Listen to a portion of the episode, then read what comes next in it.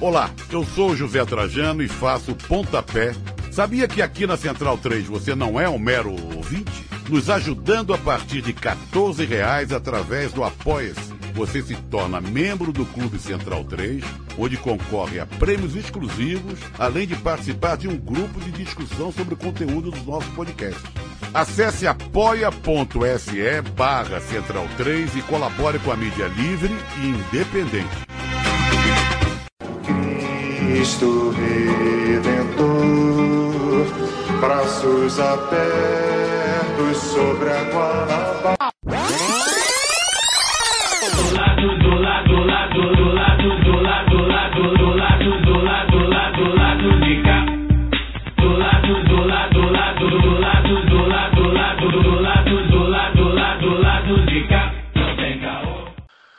Olá, ouvintes da Central 3. Hoje é quinta-feira, 19 de novembro de 2020.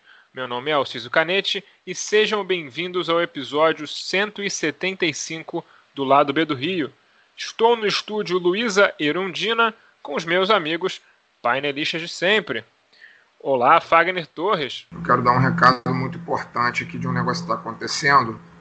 É, já até citei no Twitter hoje através de uma postagem do próprio lado B, né? Mas vale falar agora de novo, que é sobre uma possibilidade de despejo que está para acontecer no assentamento PDS da, do MST em Macaé.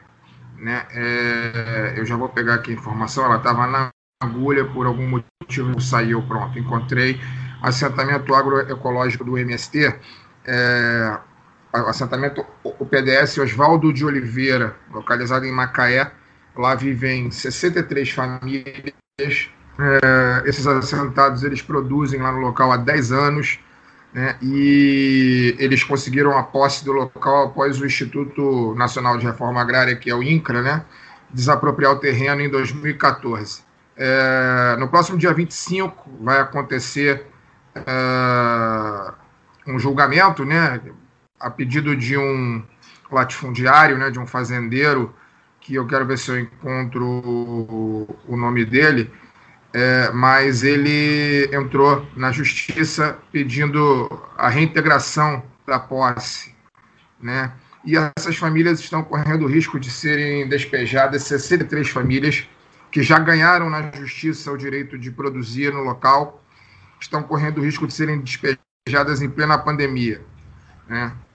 Uma pandemia que, a olhos vistos, a gente tem visto aí no, na, na própria televisão as notícias de que os hospitais estão lotados, né? uma, uma, uma pandemia que, ao que tudo indica, está voltando à sua estaca inicial, né? De hospitais lotados, de número de mortes altíssimo, de número de doentes altíssimo, pessoas sem conseguir acesso ao sistema de saúde.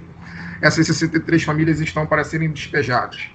É, num momento eleitoral que a gente está vivendo, né, em que a grande imprensa faz questão de taxar os candidatos que ainda estão na corrida pelo segundo turno, sobretudo os candidatos da esquerda, como radicais, é, esse tipo de ação fica comprova mais uma vez, não que seja novidade, porque todo dia nós temos provas disso, comprova mais uma vez o que há de mais radical, no pior sentido da palavra, no Brasil, é o próprio Estado brasileiro, que não garante condições de vida digna, nem quando os pobres eles têm é, ao seu lado decisões judiciais, eles estão livres de serem violentados pelo Estado brasileiro. Então fica aqui o nosso registro, o registro do lado B. A gente, é, a gente já cansou de dizer isso, somos entusiastas e muito próximos dos companheiros do MST.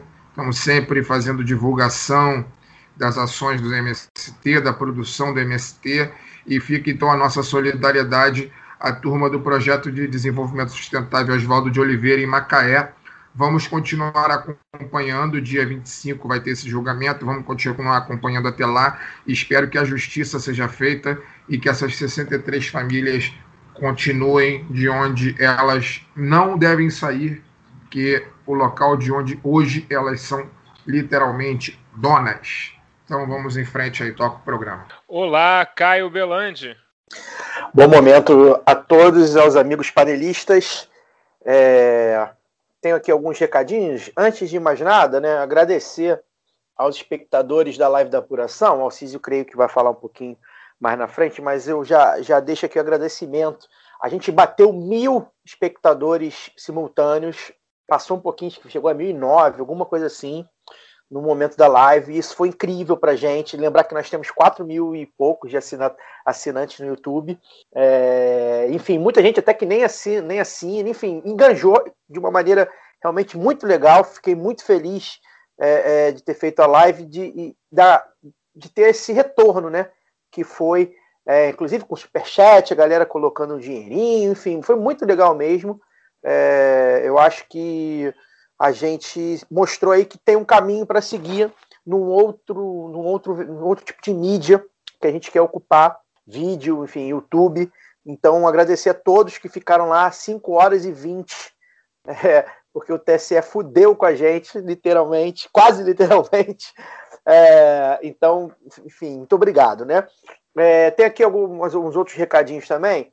É uma recomendação aqui, né? O canal falando do YouTube, o canal do YouTube Blog Ouro de Tolo, tá? Joguem lá no YouTube Blog Ouro de Tolo. É do meu, do meu parceiro Pedro Migão, sabe muito de carnaval, sujeito que é realmente é, é, um, um, um, Wikipedia do carnaval.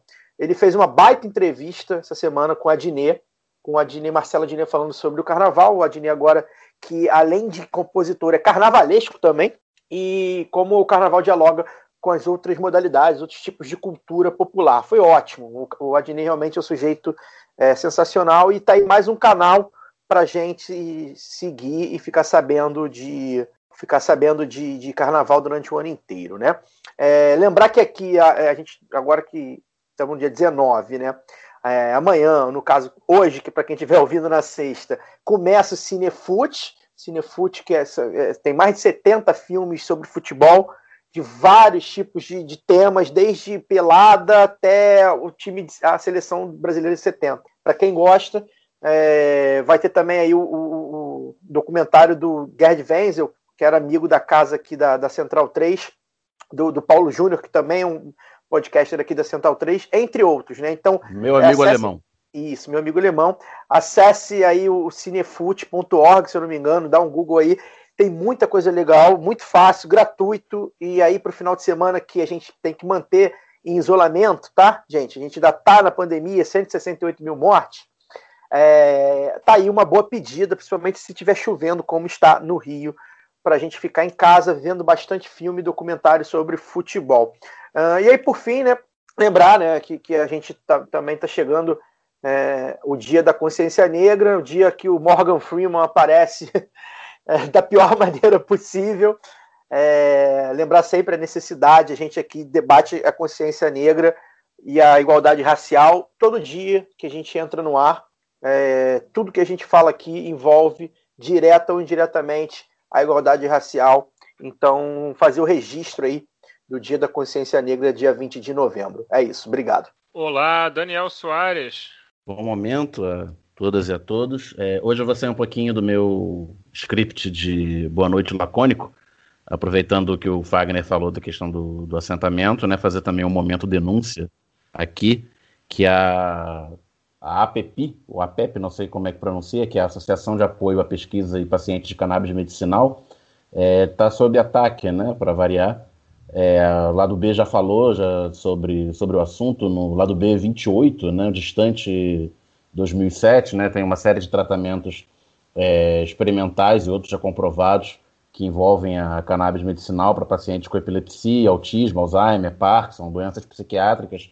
E a PEP tinha conseguido, no, no mês de julho desse ano, uma liminar é, na Justiça Federal permitindo que os seus associados fizessem um cultivo residencial né, da, da cannabis com, com fim medicinal.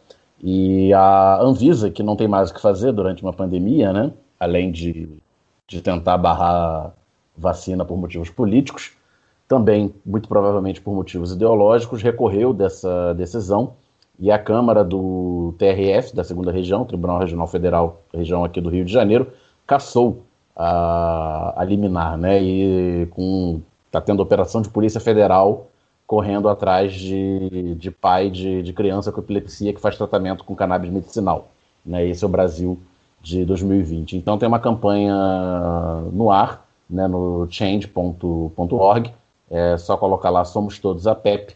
Quem quiser assinar, quem quiser é, de outra forma tentar pressionar a justiça para reverter esse quadro, fica aqui o, o aviso. Bom, é, eu, eu não estava sabendo disso. Realmente, perseguir criança com epilepsia é a melhor coisa que a Anvisa pode fazer nesse momento. Não tem nada importante acontecendo no país em relação a medicamentos. Na área da saúde pública, né? Na, a saúde de... pública está resolvida. Na área de aprovação de medicamentos. É, vamos, vamos começar a falar dos temas da semana, mas antes.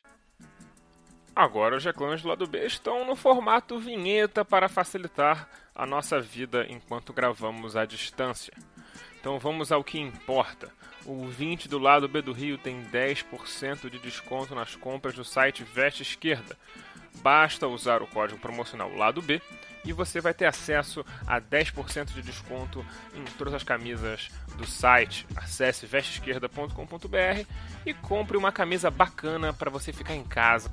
O segundo recado muito importante é participe do financiamento coletivo do lado B do Rio no Padrim. A partir de R$ reais por mês, você colabora com a produção de mais conteúdo nas nossas plataformas. Acesse padrim.com.br barra do B do Rio e confira as faixas, metas e recompensas. Caso você prefira fazer pelo PicPay, não tem problema porque nós estamos lá também. Acesse o seu PicPay e procure por lá do B do Rio e todas essas mesmas faixas de assinatura que estão no Padrim também estão disponíveis por lá. Esse financiamento é muito importante para nós, uma vez que, diferente do YouTube, no mundo do podcast, ter ouvinte, ter download, ter assinaturas do, do feed não nos rende um centavo. E para ter jornalismo de qualidade, nós precisamos de sua ajuda. Agora vamos para o programa, que é isso que importa. Corta para o Císio! Bom, antes de começar a falar do programa, eu tenho mais uma propaganda, uma propaganda especial. Nesse final de semana, nessa sexta, sábado e domingo, no canal do YouTube do Viradão Cultural Suburbano, que eu vou colocar na descrição do episódio o link, é, vão ter algumas apresentações aí, porque já que o, né, a pandemia não permite que o Viradão Cultural seja realizado em loco, a galera vai, vai se juntar aí na internet para fazer. Vamos ter todo tipo de apresentação. Teremos a banda El Efecto, que já tocou aqui, é, Paulão Sete Cordas, Maurício Carrilho, Robertinho Silva, é, o, o jazz da Samba Nonsense. São assim, tem gente, ou seja, muito boa e muito, é, muito renomada, e também tem gente mais nova, como alunos da Escola de Música Vila Lobos e tudo mais. Então, assim, vai ter música legal para todo mundo. É, tá o link aí no final na descrição. Vamos botar nas nossas mídias sociais os links também, se vocês quiserem ir atrás. Vai ter muita coisa legal e muita coisa de cultura popular do Rio. Dito isso, vamos ao programa mesmo. Depois de mais de 5 horas no ar comentando os resultados, que atrasaram um tantão no domingo, como já falou o Caio, ficamos ao vivo no YouTube, é, postamos textos, fizemos fios de Twitter e no próprio lado B Notícias nessa semana eu e a Tábara Garcia falamos um pouco também sobre as eleições, nós ainda não terminamos de falar sobre elas e nem conseguimos projetar o segundo turno mais badalados com calma. Hoje teremos tempo e espaço para fazer tudo isso. Então vamos começar com o que o ouvinte mais gosta: estatísticas e dados. Hum, gostoso. O MDB segue sendo o partido com mais prefeituras no Brasil, com quase 800 cidades. Entretanto, perdeu mais de 250 em comparação com 2016 e vem numa queda histórica. O maior crescimento foi do DEM, que caiu de quase 270 para mais de 460 e agora é o quinto partido com mais prefeituras. O PP também cresceu bastante, foi de 500 para quase 680 e é o, o segundo partido que mais domina prefeituras no país completam esse top 5 o PSD, que segue seu crescimento histórico desde que o Kassab assumiu a, o comando do partido, e tem mais de 650 prefeituras, e o PSDB, que apesar de ter caído 300 prefeituras e chegou ao seu número menor desde 2004, é, está com um pouquinho menos de 530. O PSL até que se beneficiou do bolsonarismo, triplicou a bancada, mas segue com apenas 90 prefeituras. As prefeituras do PL, que é o antigo PR, também aumentaram, ou seja, mais um partido do centrão, entre muitas aspas, se dando bem. PDT e PSB perderam prefeituras, mas os trabalhistas mantêm a média de pouco mais de 300, enquanto os PCBistas caíram quase a metade e estão com 250. O PT segue encolhendo do seu pico histórico em 2004 e conquistou 186 prefeituras, que é o menor índice é, em muito tempo.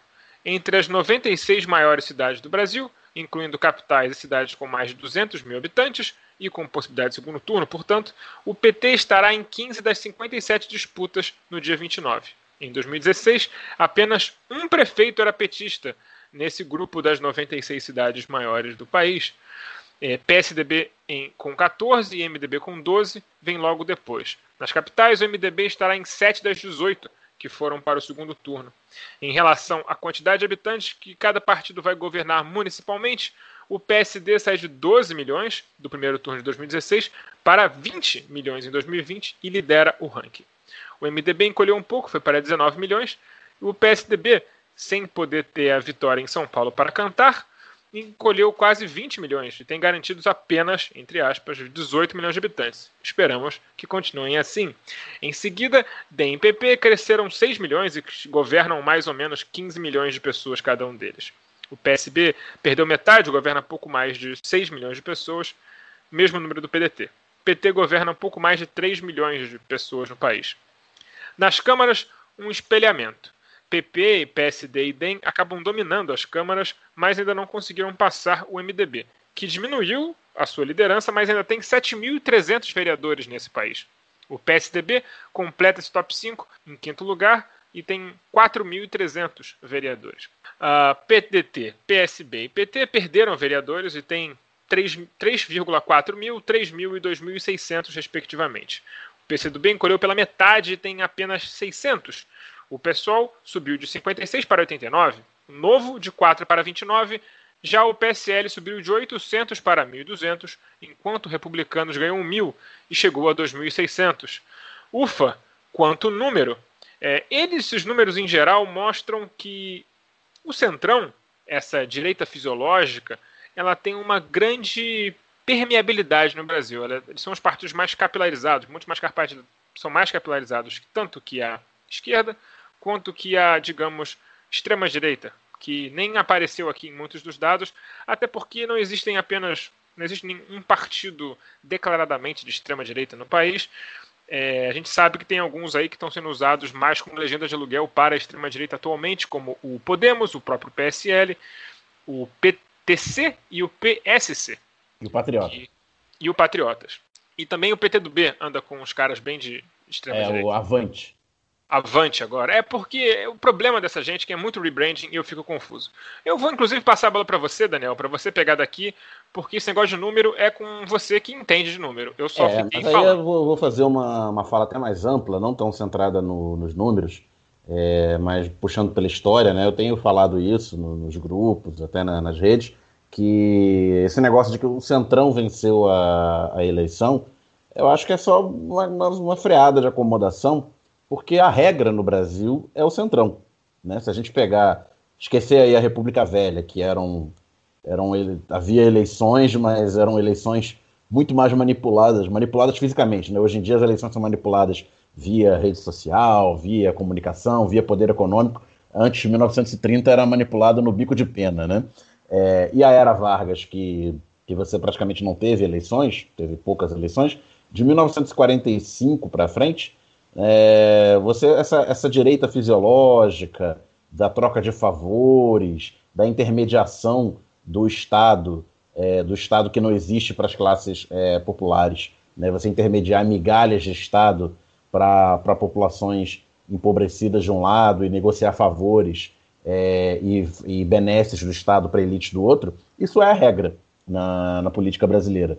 E durante a, o período ali dos anos 40 e 50, representado pelo PSD, né, o antigo Partido Social Democrático, que era uma espécie de PMDB da época, que era herdeiro da, da estrutura burocrática do, do varguismo, dos interventores, da cooptação das oligarquias é, estaduais. É, durante a ditadura, essa turma rapidamente se converteu em, em pró-ditadura militar e ordem, progresso e, e foram para a arena, todos eles, né, que era o partido criado pela, pela ditadura para, para, que, para o seu apoio é, político civil, para canalizar o apoio político civil. E quando a ditadura fez água e tivemos a redemocratização, e o partido que era de oposição à ditadura, o MDB, o antigo MDB, que virou PMDB, foi para o governo, essa turma se transferiu rapidamente, sem, e sem escrúpulos, para um novo partido do governo. É muito, é, é muito comum nos interiores e nas oligarquias políticas é, mais antigas você vê gente que era afiliada à Arena, né, ao PDS, quando teve o, o seu primeiro rebranding ali em 1979, e que nos anos 80, de repente, se transformaram em democratas e lutadores é, pela democracia. Inclusive, a família Ferreira Gomes era afiliada à Arena até os anos 70 e apareceu no PMDB nos anos 80, mas eu não vou entrar nesse mérito aqui agora para não causar faniquito em muito militante.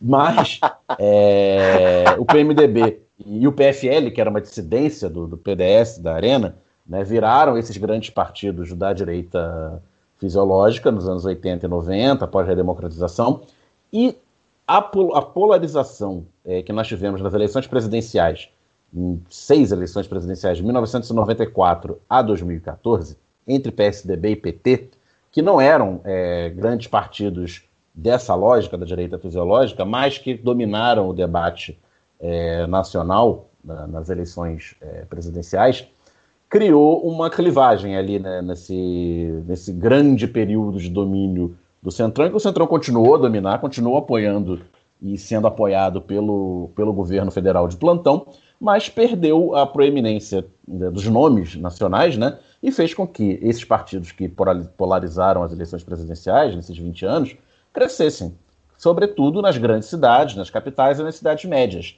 né? É, cidades de 500 mil habitantes, 400 mil habitantes, país afora. Então, o PT e o PSDB cresceram muito, chegaram a ganhar algumas centenas de prefeitura, nunca ultrapassaram o, o PMDB e esse outro conjunto de, de pequenas legendas de, de aluguel, né, que é, mudam de nome, fazem rebrand, mas no fundo representam a mesma coisa. Não entra todo mundo no PMDB porque você sempre tem disputas locais dentre esses, esse grupo né, que, é, que é heterogêneo. Então, é, um Estado pode ter é, vários grupos políticos, todos que operam na mesma frequência, todos que é, sempre apoiando o governo federal de plantão, mas eles concorrem entre si ali naquele espaço. Então, essas outras legendas servem de, de válvula de escape né, para essas disputas locais. É, quando esse, esse modelo de. Ah, sim, e aí, só para concluir o, o, outro raciocínio, PSDB e PT cresceram principalmente nas grandes cidades e médias, conquistaram algumas centenas de prefeituras e sempre tem uma estatística que é do, do número de pessoas governadas né, por cada partido nas prefeituras. E, embora fossem muito menores que o PMDB em termos absolutos de prefeituras, PSDB e PT sempre apareciam. Né, o PT, quando cada vez que um conquistava São Paulo, virava né, o, o partido que mais pessoas governava. Então o PT ganhou em 2000 em São Paulo, aí você pega os 12 milhões de São Paulo, aí pegava um milhão de Guarulhos, pegava um milhão em Campinas é, e outras cidades bem populosas que o partido governava. O PT governa 50 milhões de pessoas. É, aí o PSDB ganhava em São Paulo em 2004, ganhava na, em, em cidades médias né, do, do, do, interior de São Paulo, no interior do Rio Grande do Sul. PSDB governa não sei quantos milhões de pessoas. Tinha essa, essa característica né, da, da, dos grandes centros e centros médios. Quando esse modelo é, faz água e naufraga, é, depois do, do, do, golpe de 2016, do impeachment da Dilma, e a gente tem uma eleição em 2018 em que o, o PT consegue chegar no segundo turno é, muito enfraquecido pela enorme rejeição que se criou contra o partido e contra a esquerda, e o PSDB naufraga com 5% dos votos, né?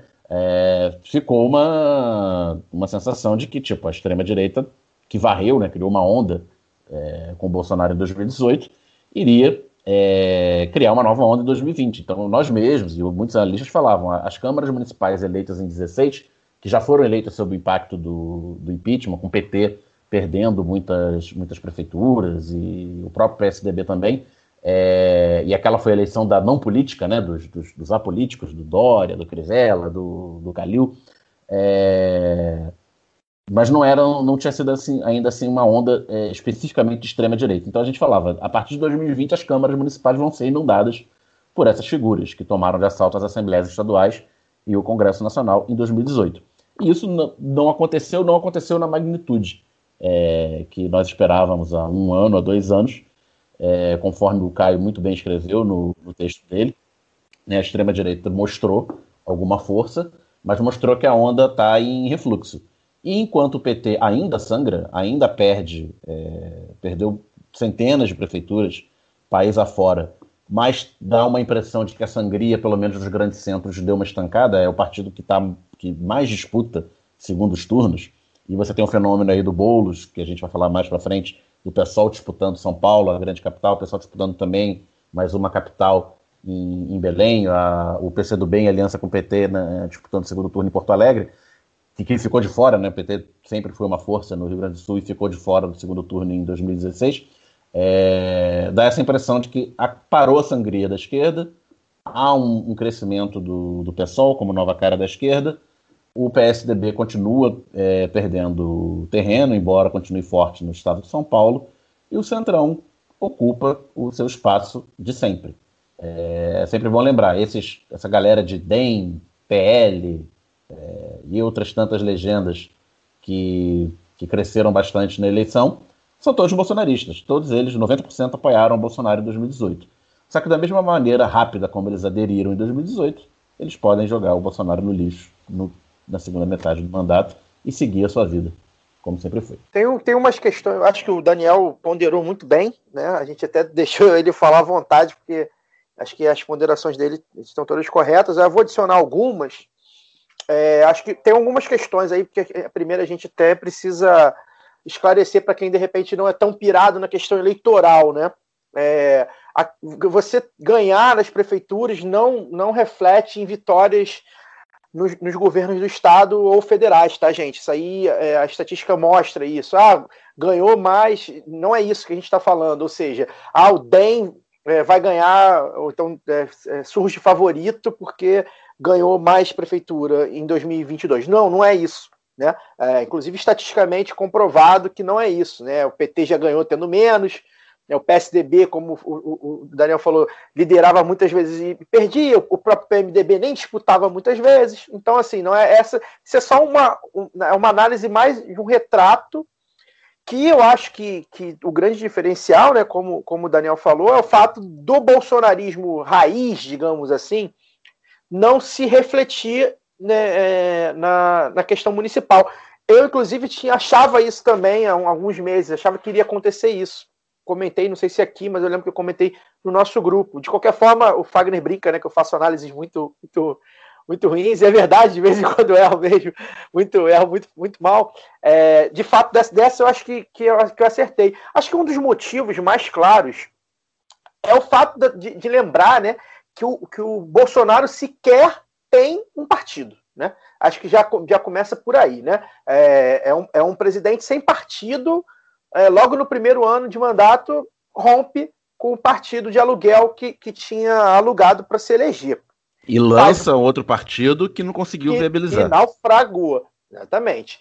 É, e vai saber se vai naufragar. Hoje, essa semana mesmo, já, já, já pintou aí que os, os partidos do Centrão estão namorando ele, e ele pode ser que ele pinte aí em partidos é, esses de, do Centrão, né? Essa direita fisiológica aí, acho que citaram até o PP, o Avante, Patriota, enfim, né? É, o PP ele tem histórico, né? Ele, ele, é um histórico membro do PP, né? Ele acho que se elegeu na maioria dos mandatos dele no, no PP. Isso.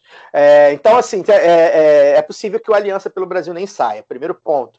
E aí, que, que, o que, que isso significa? Né? Sem a máquina de partido, sem a máquina é, é, de, de é, a máquina, máquina que eu, quando eu digo máquina estrutura mesmo, né? A, a questão do, do, da sedezinha bonitinha, para você poder é, é, ter é, reunir, reunião com militantes, poder sair, onde sai o dinheiro, ou seja, isso o Bolsonaro não teve. Tanto que os candidatos que ele apoiava lá, aquela lista que ele fez na semana passada, era de cada um, de um partido. É, é, é isso, isso para mim deixa bem claro como o bolsonarismo, como uma marca da extrema direita do Brasil é bem menor do que era em 2018. E o motivo é muito simples: chama-se crise. Né? É, é, é, não precisa de muito. Se você não consegue botar comida na mesa das pessoas, esse discurso, né, essa forma de governar em permanente campanha, ela não vai se sustentar por muito tempo. As pessoas querem comer, as pessoas querem ter emprego, as pessoas querem né, é, é, é, ter saúde, ter educação. Isso não, não, não é visto. Apenas a segurança pública, lá naquela pesquisa sobre a avaliação dele, é que teria melhorado na avaliação da, das pessoas, né? Ou seja, é, que é, é, pura, pura percepção. Então, é, eu acho que vem, vem, é isso, né? Quando as pessoas estão falando, os analistas, principalmente da grande mídia, falam sobre o centrão, é, é isso que eles querem dizer, né? A extrema-direita que o que, que, se pensava? 2018 tem aquele boom de Zema, Witzel, é, sei lá, entre outros outsiders e tudo mais, não aconteceu esse ano. Esse ano não aconteceu. É, o, a direita mais tradicional né, é, consegue é, voltar aí a, a ser a, a ilusão da, da, da, camada mais pobre da sociedade, uh, ou então mesmo da, da, da, da, classe média alta, enfim, perde um pouco isso, se divide. A, o grande, a grande questão que a gente precisa para avaliar essa, essas eleições é lembrar que, apesar disso, PSDB e DEM, entre, entre outros, né, praticamente todos os outros, ainda fazem parte, ainda compõem o governo, com ministros, com lideranças no, no Congresso, votando junto.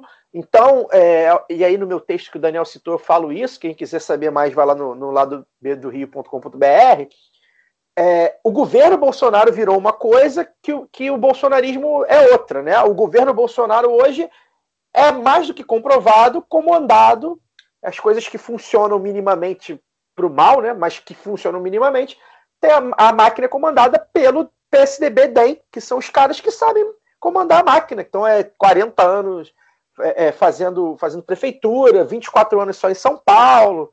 Então acho que o que para mim mostra que a minha para as pessoas visualizarem o que eu estou pensando. Rodrigo Maia, com, a, com o PSDB e o DEM, controlando esse centrão fisiológico, que já foi do PT, né? Sempre bom a gente lembrar.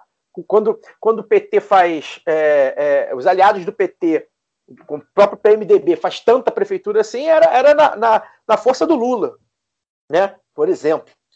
É, então, eles, eles se movem para esse Mas lado. O Lula, eles... o Lula apoiou essa gente toda. Isso no, no governo. Ele se valeu do, do, do, apoio do Centrão. Isso. Com os mecanismos de sempre, como o Fernando Henrique. Isso. Como isso. E, e, é, e aí é isso, né? Então, assim, quando o PMDB elegia alguém lá no interior da Bahia, era trocando com alguém no interior do, sei lá, do Mato Grosso com o PT para ficar essa dobradinha. Então sempre existiu, sempre foi assim, vai flutuando. A, a grande questão é que não flutuou para o governo, ou pelo menos não para o governante, vamos dizer assim. Primeiro, porque o Bolsonaro não tem máquina, partidária, ou seja, não, não tinha nem como ele, ele, ele tem os partidos mais fiéis a ele, é óbvio, os partidos que são bolsonaristas raiz, mas não foi para lá, a, a, tive, teve um crescimento, mas muito incipiente pelo que a gente imaginava que poderia ser há um ano atrás, ou principalmente dois anos atrás, e, e, e, esse, e essa galera está indo, na verdade, na mão do PSDB e do DEM, que para mim é quem realmente é, ficou aí mais forte. É, não, é, lembrando né? que o PSDB perdeu. Quem não, perdeu. Tem per... e as outras legendas, PP, Sim. PL, essas coisas. Sim, mas é que eu tô querendo dizer é o seguinte: PSDB e DEM é o mesmo eixo, né?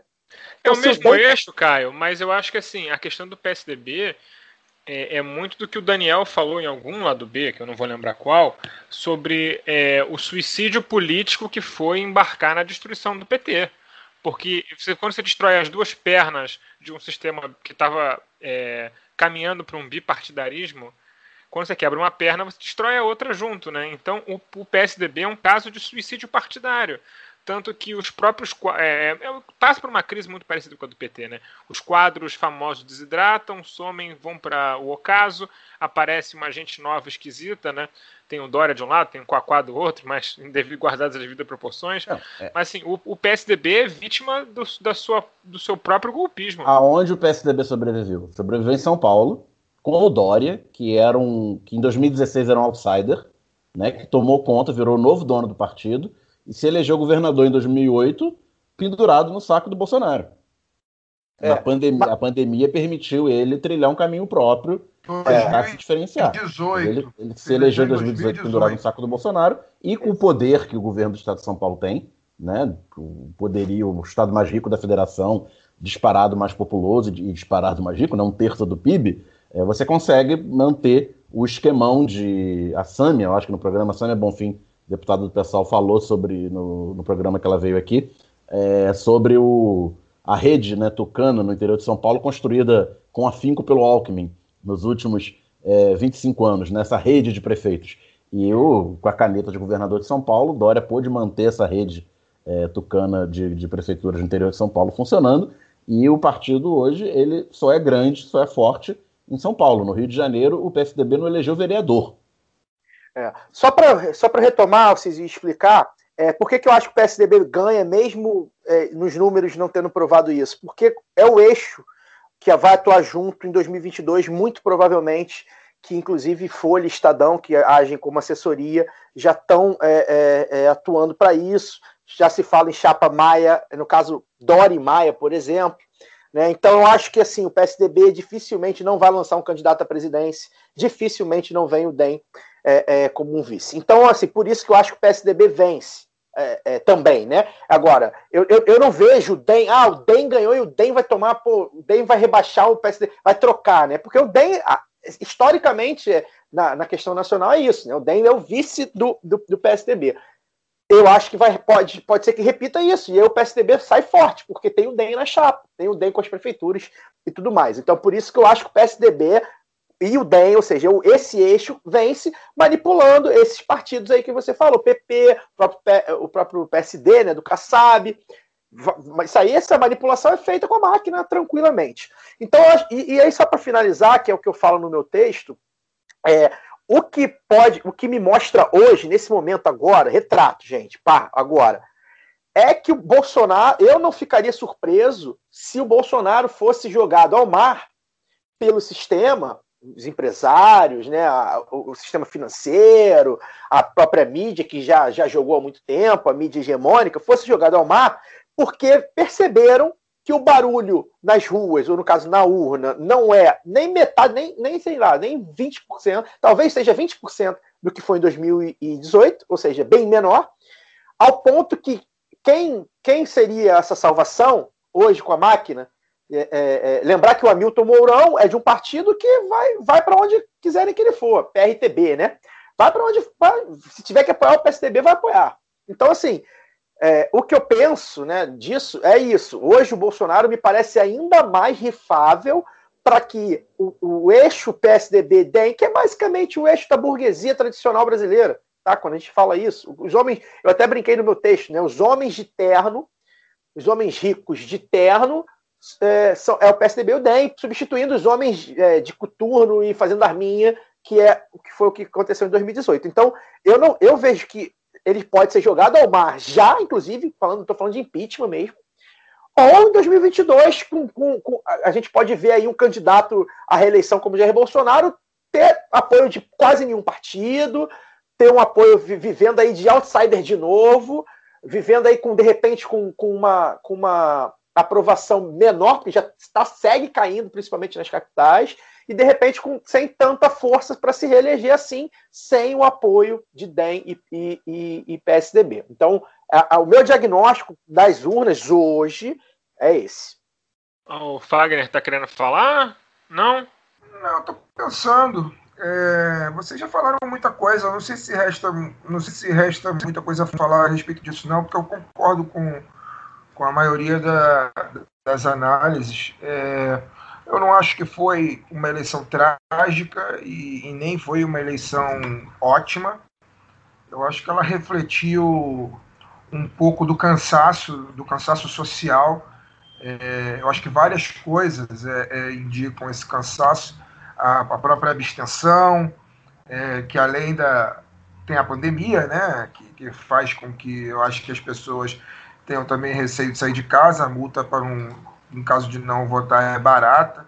Então, acho que tem a abstenção, eu acho que as pessoas estão sim um pouco cansadas desse clima é, bélico é, gerado por essa onda de extrema direita. É, é é, boa parte dos eleitores, por mais que não, não deem o braço a torcer ou não mostrem isso é, claramente, publicamente, em rede social e de uma maneira geral, nas conversas que, que a gente tem, é, eu acho que as pessoas já não acreditam né, nesse discurso patético, moralista e, e, em nome de Deus, essa coisa que o Crivella vem fazendo aqui é, especificamente no Rio de Janeiro, do horário eleitoral dele, esse negócio de Deus, pátria e família. As pessoas, que as pessoas já não acreditam nisso. É, as pessoas estão sentindo no bolso que a vida piorou muito, é, estão se sentindo completamente abandonadas do ponto de vista social. Né? Ah, eu vou sempre falar, a gente está vivendo uma pandemia com milhares de pessoas morrendo todos né, é, ao longo desses meses e a gente não vê nenhum movimento é, das lideranças políticas, né? exceto, por incrível que pareça, exceto pelo Alexandre Calil, né? É, a gente não vê, e, e, obviamente né, pelo, pelo Flávio Dino, lá no Maranhão e tal, mas aqui no Sudeste, falando especificamente, talvez o Alexandre Calil tenha sido a única liderança política que lidou com, com a pandemia com a seriedade que, que a pandemia mereceu e merece, porque ela está aí até hoje, né? Eu acho que não à toa, por isso ele teve lá quase, se não me engano, mais de 70% dos votos no primeiro turno. Então acho que as pessoas estão um pouco cansadas. 62. De, de... Quanto, Daniel? É, Quantos 62, 62. É, 62. Então, eu acho que as pessoas estão um pouco cansadas, sabe, dessa, dessa coisa patética do Bolsonaro. É, esse negócio de dar de dar cloroquina para EMA, sabe? Esse negócio de dizer que a economia vem na frente é, da vida, sabe? Muita gente perdeu parente, muita gente perdeu amigo. É, é, a gente dá sorte. Na verdade, eu me considero até, pelo menos hoje, um sortudo de não só não ter tido a doença, pelo menos se tive não tive nenhum sintoma, mas ter perdido, né? Perdi o Biar, que foi um amigo, uh, um outro amigo, outro uh, próximo de um amigo de um amigo, perdi um primo de um ano de idade. Então, apesar disso, dá para dizer que eu sou sortudo, porque eu sei de histórias que as famílias inteiras morreram, é, sei de história de gente que perdeu a família inteira, perdeu o pai, perdeu a mãe, perdeu o irmão, ficou sozinho, né? Então, assim, eu acho que tudo isso que a gente está vivendo nesses últimos meses cansou é, cansou a população. É, a população não quer saber, por mais que óbvio, né, essa onda ela não vai embora do dia para a noite, ela não vai embora em um, dois anos, ela ainda vai levar muito tempo. Eu acho que o bolsonarismo não vai embora para sempre, porque eu, eu, eu sou do tipo que diz que o bolsonarismo sempre existiu. Óbvio que ele vai, vai eleger aí cada eleição vai eleger um policial militar com 60 mil votos, vai eleger um, um demagogo qualquer com esse discurso de bandido boi, bandido morto, mas de uma maneira geral, aquela hecatombe que a gente viu de 2018, de ver 50 deputados do PSL, isso não, não se repetiu agora com vereadores, e eu acho que dificilmente vai se refletir, vai, vai se repetir. É, e, e um sintoma que eu considero bastante importante para finalizar minha fala foi que no domingo, quem ouve o nosso programa já desde 2018 já me ouviu contar a história de como foi sufocante para mim ir votar naquele domingo do segundo turno, do, primeiro turno, do primeiro e do segundo turno, né, das eleições é, presidenciais para o governo do estado de 2018. E esse fenômeno não se repetiu agora. Né? O dia de eleição, para mim, é, é, é, tradicionalmente é um dia bom, é um dia que eu gosto, eu gosto de votar, eu me sinto bem de ouvir o barulho da urna, é, eu me sinto bem de ver o, os comentários ao longo do dia, acompanhar as pesquisas, falar sobre o assunto, né? E dessa vez foi isso, assim, eu saí de casa, eu saí de casa para votar às 7 horas da manhã, é, é, não tinha ninguém com a camisa da seleção brasileira na rua, é, ao contrário do que aconteceu em 2018, que eu fiquei 40 minutos, uma hora na fila para votar. Eu entrei na minha sessão, eu era o único na, na fila, né? Eu entrei, votei e vim embora é, com a minha camisa vermelha com a cara do Lula, escrito Lula livre, né? E sem, sem me sentir sufocado, sem me sentir importunado, né? É, sem, me, sem andar na rua com a necessidade de estar alerta, preparado para matar ou morrer a qualquer momento. Isso não aconteceu. Assim. Eu acho que as pessoas estão cansadas, é, falando especificamente do governo federal.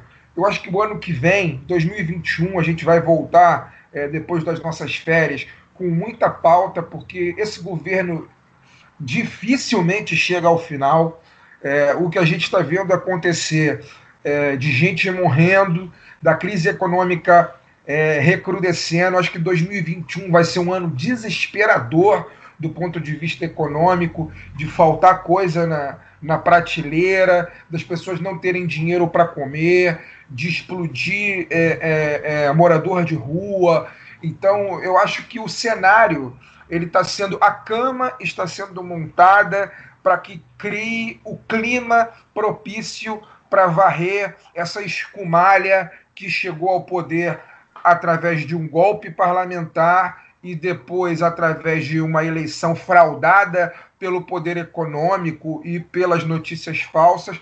Eu acho que está se criando um clima para varrer essa escumalha de vez. Eu não sei se no voto em 2022, é, de maneira que esse governo chegue tão fragilizado em 2022 que não consiga é, se reeleger, ou se eles vão acelerar o processo, é, o que eu acho bastante possível, porque, como vocês já disseram, o, a, a turma na rua para defendê-los já não é tão numerosa, né? É, a crise econômica ela vai se aprofundar, é, com ela vai vir uma crise social e o centrão, como vocês disseram, né, que a, a direita fisiológica, da mesma maneira que ela ajudou a eleger, ela vai ajudar a derrubar, porque essa galera não tem escrúpulo, não tem ideologia, não tem espinha dorsal. Essa turma só pensa em dinheiro e eles vão para o lado é, que os favorece mais do ponto de vista econômico.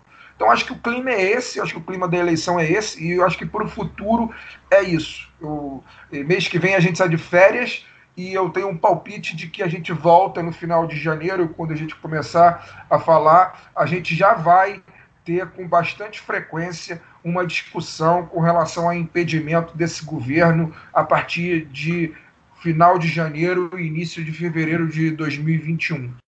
É, embora eu concorde com a sua análise política de que as pessoas de fato elas estão cansadas do, do bolsonarismo, o bolsonarismo foi meio que um, é quase uma bitomania de pau no cu, né? É, a galera ficou com essa febre louca do Armin, eu sou muito macho, não sei o que, vamos fazer, fazer acontecer.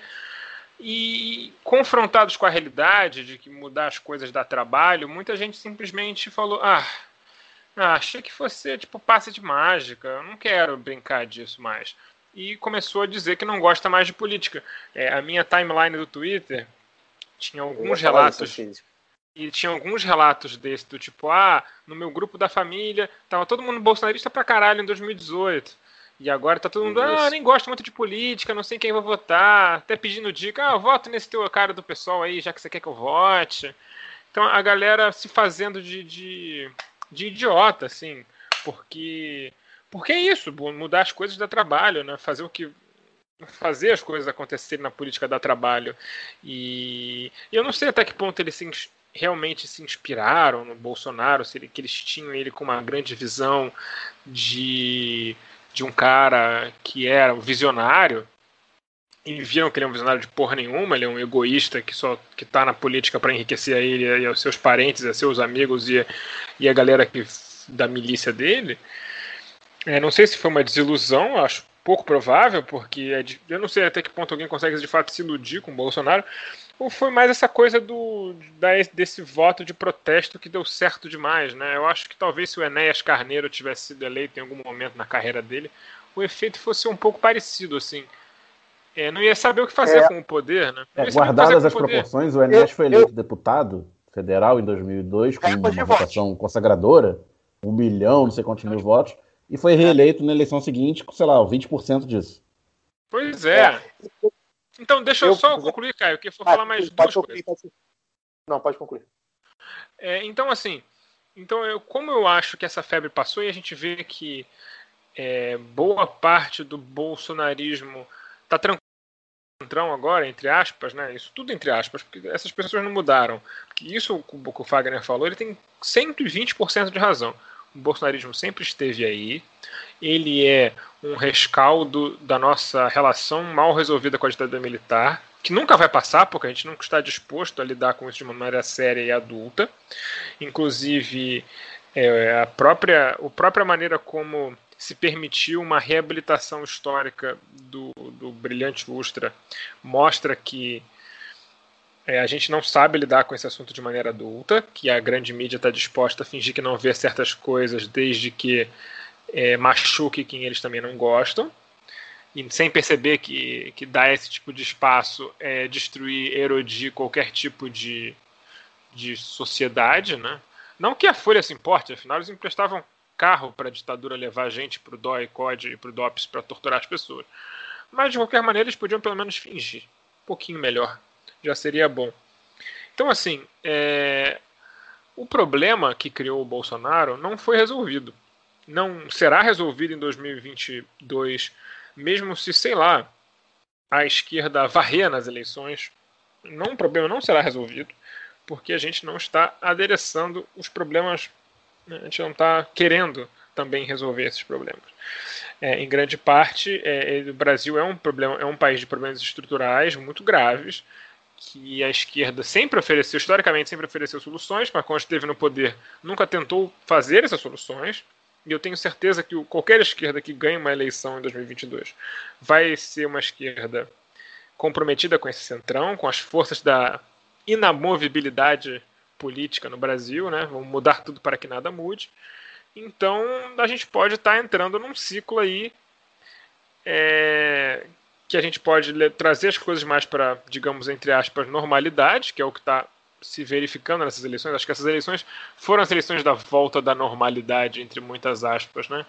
É, a direita fisiológica é, das grandes oligarquias governando o Brasil. Mas, sei lá, é que isso assim, isso não, não, não, não, não nos basta.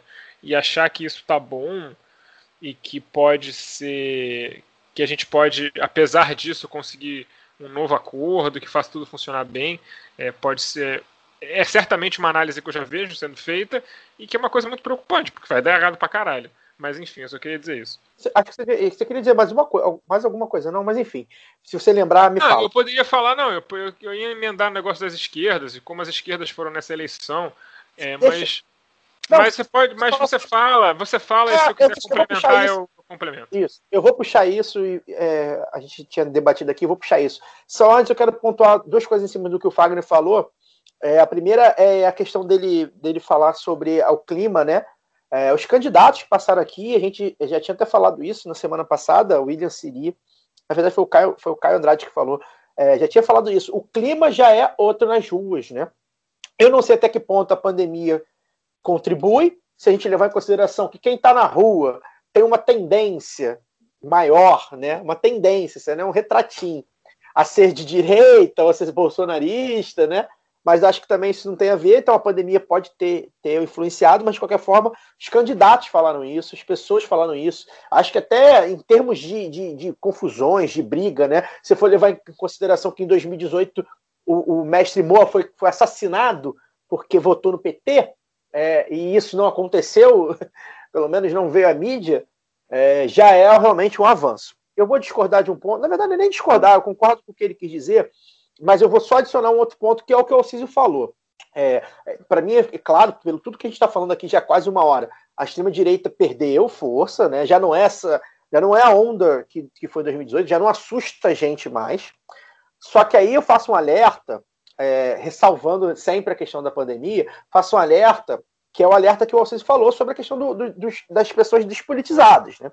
Teve, é, as abstenções cresceram, levando sempre em consideração a pandemia, que isso para mim é, é, é, fato. O bom e velho nulo, né, branco, não vota em ninguém, e lá, e lá só para votar nulo, continua por aí, ou seja, não, não, não, não arrefeceu, que é, que é algo que eu acho que a gente tem que ficar de olho, fazer essa conta direitinha aí no segundo turno, porque eu entendo que se tivesse mais votos, a gente poderia entender que tinha, teria mais gente disposta a brigar com a extrema-direita e o bolsonarismo. Se isso se mantém, e aí eu não peguei os dados para bater exatamente, me preocupa um pouco mais. Ou seja, o campo para a extrema-direita ainda está aí. Levando em consideração tudo que a gente sabe do Brasil, toda a história que a gente sabe do Brasil, é bom ficar de, ligado também sobre isso. Para a gente não, não, como vocês falou, não achar que ah, voltamos ao normal, tem PSDB, daqui a pouco o PT vai ficar forte aí, beleza, vamos continuar nesse joguinho aí de.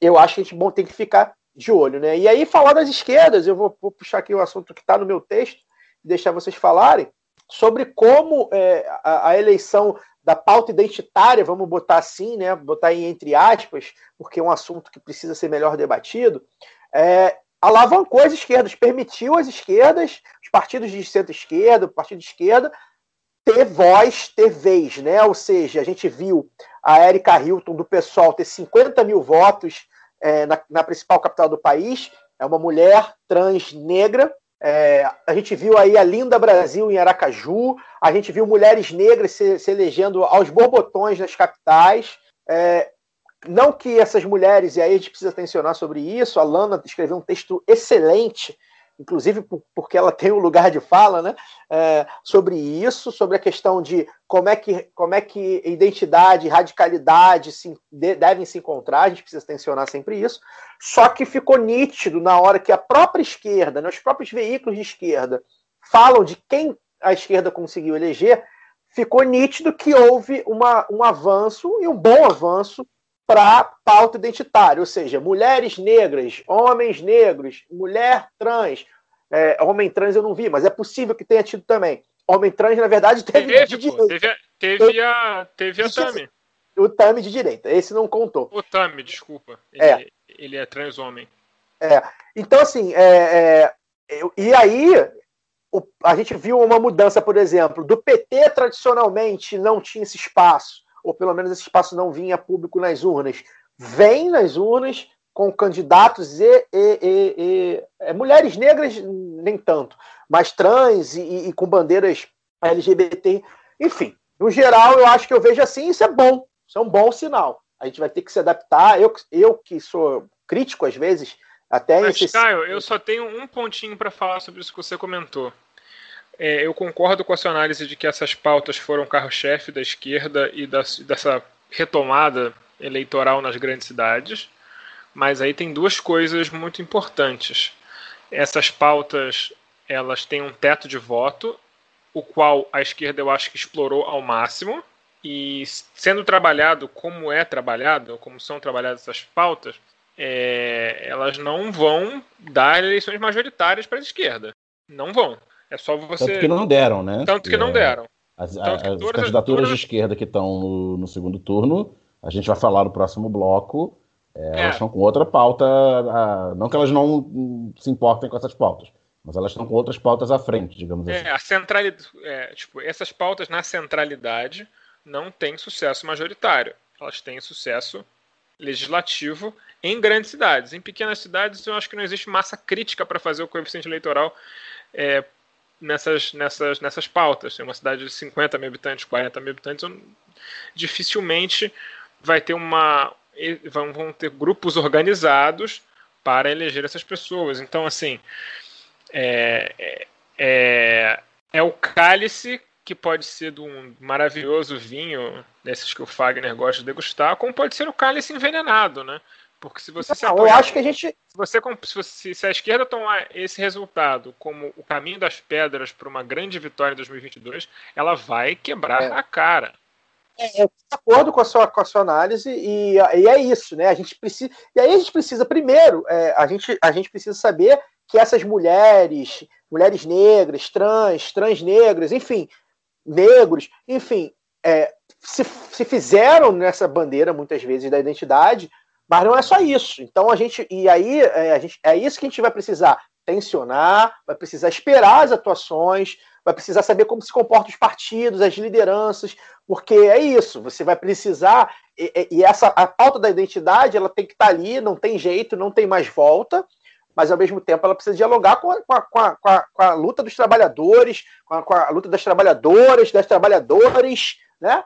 Ela precisa dialogar com isso de maneira constante. E não estou dizendo aqui que as pessoas que foram eleita, é, eleitas e eleitos e eleitos, enfim, não façam isso. Não estou dizendo isso. Estou dizendo que venha público, e aí a gente sabe porque a gente consome a mídia da esquerda, venha público a questão da pauta identitária, ou seja, que bom, fulana de tal que é trans, ou fulana de tal que é mulher negra, ou fulano de tal que é homem negro, se elegeu. Isso, isso tende a ser ótimo, porque eu acho que quando você tem a cara do povo, o jeito do povo, que é esse jeito mesmo, negro, mulher, é, homossexual, trans, transexual. para mostrar como. Acho que a, a importância é mostrada pela reação, né? Só ver o vereador lá de Porto Alegre, que é um vereador histórico que não entrou e fez questão de tentar de, de, de fazer uma longa fala falando mal dos, dos vereadores negros eleitos, chamando eles desqualificados e não sei o que, não sei o que lá, sendo que inclusive no caso em específico ele estava chamando de desqualificado gente com um currículo muito melhor que o dele,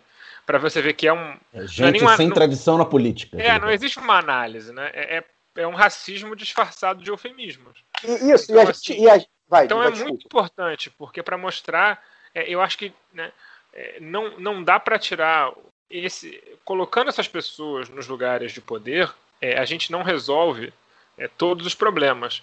Mas eu acho que pelo menos o, o debate do racismo no Brasil vai ficar muito mais escancarado. Porque uma hora os eufemismos dessas pessoas acabam. e se a gente considerar que o racismo talvez seja é, a raiz de se não todos, boa parte dos problemas do Brasil já é uma ajuda. Então, assim, colocar essas pessoas nas esferas de poder, nas decisões de poder, já é um avanço para nós que lutamos pela igualdade de todos. Agora, isso eu não estou dizendo, eu não estou cacifando nenhum, nenhuma candidatura, não conheço essas que foram mais faladas. Eu estou acreditando que colocar pessoas com a cara do povo tende a ser melhor para o povo. É uma tendência que a gente precisa lutar para que se cumpra. Daniel, você não queria contar uma historinha? É só para contar uma, uma historinha aqui ilustrativa do que eu falei, né? Do que o Centrão sempre teve aí e ele só vai mudando de, de posição. Pegar um personagem para ilustrar isso. É, prefeito de Angra dos Reis. Angra dos Reis aqui do lado, do 160 quilômetros da capital, uma cidade meio balneário turístico, meio é, cidade de polo construtor naval. Né? É, o prefeito lá do MDB foi reeleito no, no domingo para o seu quarto mandato. É, os dois primeiros foram nos anos 2000 e ele foi eleito em 2016, agora reeleito para o quarto mandato. Nos anos 2000 ele era lulista, né? O Lula deu uma diretriz para a Petrobras para construir né, plataformas de navios em estaleiros nacionais. É, Niterói, onde o Alcísio mora, e Angra dos Reis se beneficiaram muito dessa, dessa política, reativando o polo naval local. Ele não podia ser reeleito em 2008, né? saiu em 2012 tentou voltar, a adversária principal dele era uma candidata do PT, e ele fazia questão de dizer que a Dilma queria, gostava mais dele do que da candidata do PT, ela era preferida. Aí a direção local do PT interferia, dizia que não era verdade, a Dilma ficava calada, porque era uma cidade pequena, né? É, distante, não valia a pena entrar na, nessa dividida. E ele se elegeu, ele perdeu a eleição em 2012, se elegeu deputado federal, e em 2015 é, tem, você acha entrevista dele dizendo que quando o Cunha abriu né, o processo de impeachment em dezembro de 2015, ele falando que ele seguia a orientação do, da liderança, que ele era contra o impeachment da Dilma e tal, e três meses depois ele aparece votando no, a favor do impeachment, dizendo que estávamos mergulhados no mar de lama da corrupção do PT, etc. Consegue se eleger novamente prefeito de Angra em 16. No dia do segundo turno de 2018, ele publica uma foto com o Bolsonaro dizendo: Vamos juntos, amigo Bolsonaro. É, ainda agora, há dois meses atrás, em setembro, ele dizia contar com o apoio do, do presidente na sua reeleição. E se você vai no Facebook da campanha dele, não há uma menção a Jair Bolsonaro. Pois é, essa galera, como o Fagner falou muito bem na sua fala nesse bloco, é, a grande maioria deles está lá pelo dinheiro. E falando em dinheiro e competição e tudo mais, vamos falar do caô da semana, que são os segundos turnos. Caô. Lê, lê, lê, Os segundos turnos já estão nas ruas, em campanha, sem tempo para respirar, em uma insana correria que vai durar apenas duas semanas o que favorece muito quem tem muito mais dinheiro, por exemplo. A diferença entre Bruno Covas e Guilherme Boulos é de 11 milhões de reais em sua campanha, obviamente em favor do Covas. Algumas pesquisas já saíram e boa parte das disputas parece bem aberta, com exceção do Rio de Janeiro, onde Paz tem 54% das intenções de voto, conta apenas 21 do vice-prefeito mentiroso e cretino. Isso significa que um resultado de 70-30 nos votos válidos é, é, a realidade do momento. Já em Recife, uma virada ocorreu logo na primeira pesquisa, com Marília Reis aparecendo com 54 contra 46 de João Campos. É, Marília vem fazendo uma linha um tanto quanto polêmica ao permitir ser apoiada por bolsonaristas e dizem aí que a tal da, da delegada Patrícia pode aparecer em algum palanque dela. Se isso acontecer, realmente vai ser uma grande cagada da Marília. Em São Paulo, o Celtinha 2012 1.0 sem calota de Guilherme Bolos segue potente subindo a ladeira eleitoral. Bruno Covas tem 48% das intenções de voto, enquanto Bolos tem 35%. Em termos de votos válidos, isso é um 58 a 42, uma margem perfeitamente possível de ser revertida em favor do psolista. Infelizmente, os dados de Belém, Porto Alegre e Fortaleza só serão divulgados a partir do dia 20, então prometemos comentá-los mais à frente. Eu acho que para abrir esse bloco, vale inclusive falar o que na nossa linha do tempo atual é, é a breaking news, né? Do Crivella é, vazando muitas coisas. O Crivella tá todo vazandinho, né? Primeiro ele vazou um vídeo chamando o Dória de vagabundo e de viado, é, sobre dizendo que as OS são todas do Dória e que na verdade está tudo pago, que é uma grande falcatrua do vagabundo é. do Dória. Não mentiu teve... sobre essa primeira parte, de que é tudo Que ele é vagabundo. A segunda parte ele falou que elas são de São Paulo, ou seja, por ser de São Paulo, são do Dória viado vagabundo. É, é, é uma lógica impressionante. Mas, enfim, seguindo o, a, a análise do, do, das fake news, o Dória. É, o Dória. O, vice-prefeito, ele ainda né, apareceu numa fala dizendo que né, um desses vídeos que também se deixou vazar, dizendo que o Paz teria negociado com o pessoal a Secretaria de Educação para poder praticar pedofilia nas escolas.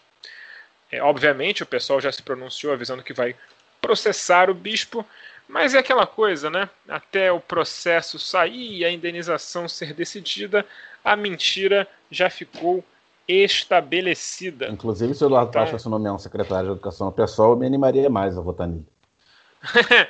é, tem isso ainda.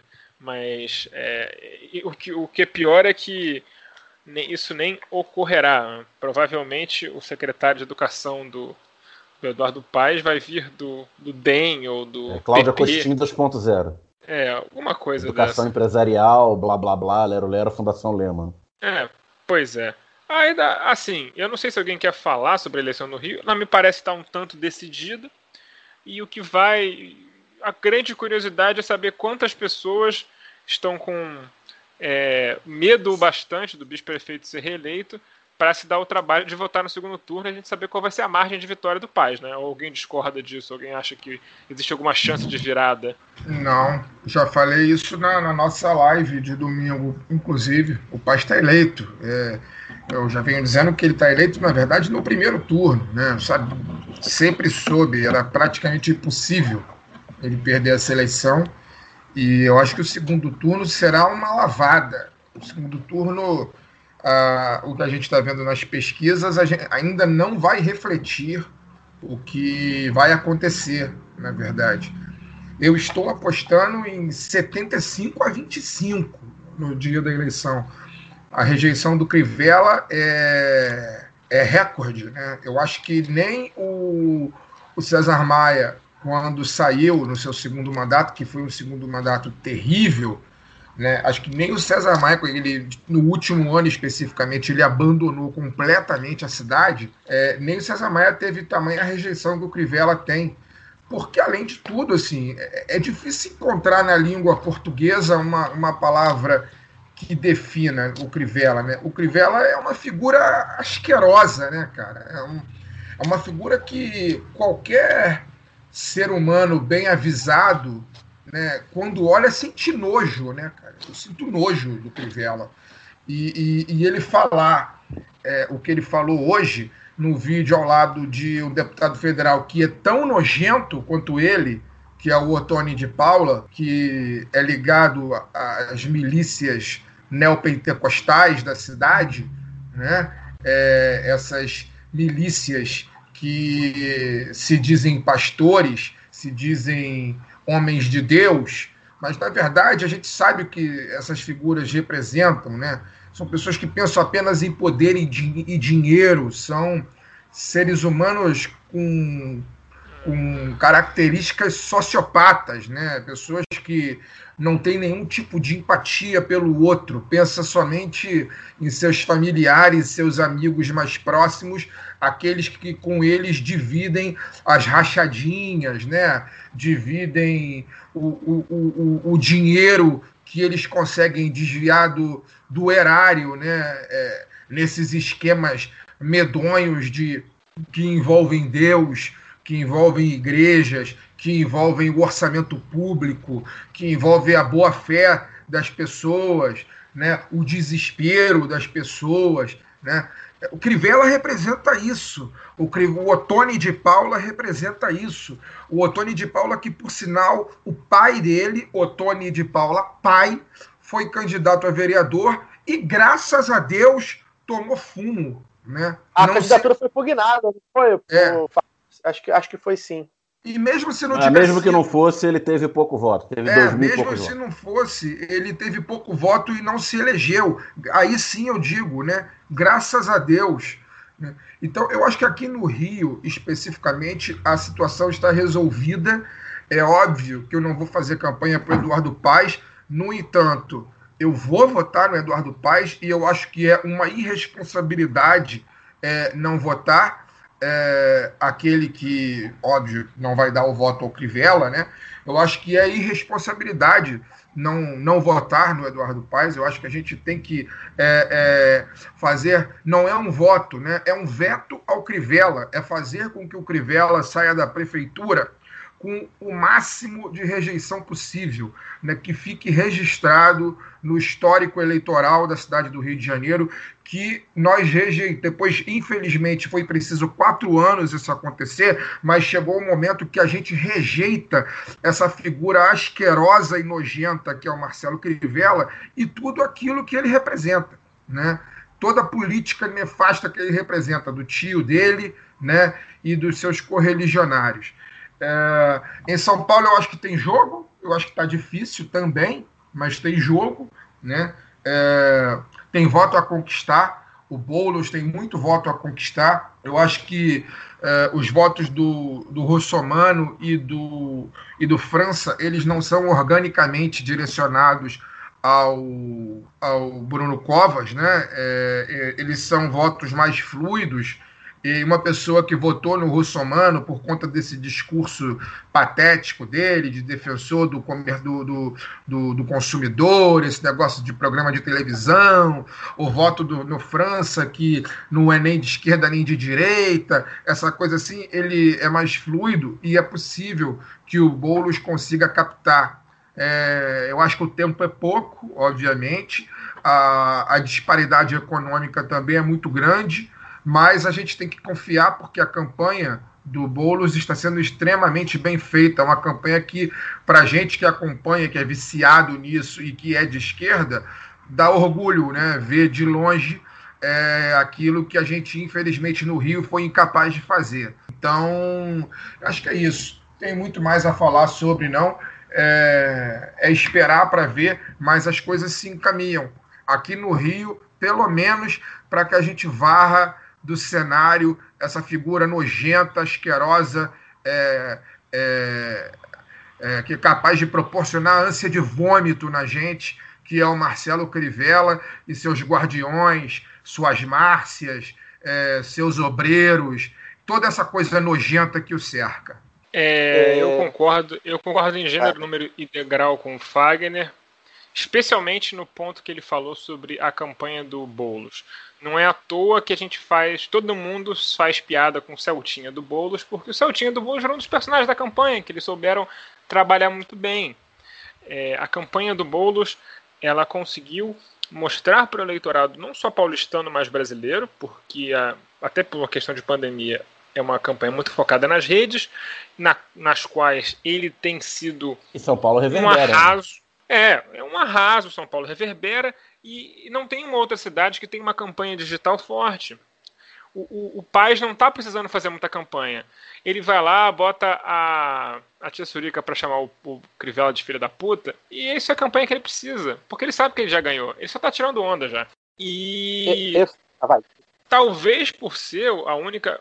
Uma das poucas grandes cidades e aí, obviamente, por exemplo, Fortaleza está super disputado, Porto Alegre vai ser super disputado, Belém vai ser, talvez, espero que não seja disputado, eu espero que o tal de Eguchi, que é um bandido de quatro costados, perca muito feio a eleição.